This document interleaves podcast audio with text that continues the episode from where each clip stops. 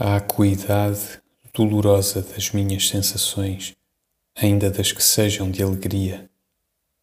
A alegria da acuidade das minhas sensações, ainda que sejam de tristeza.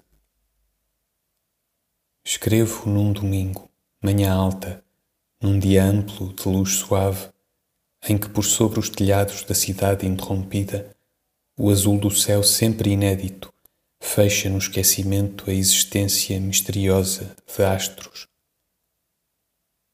É domingo a mim também.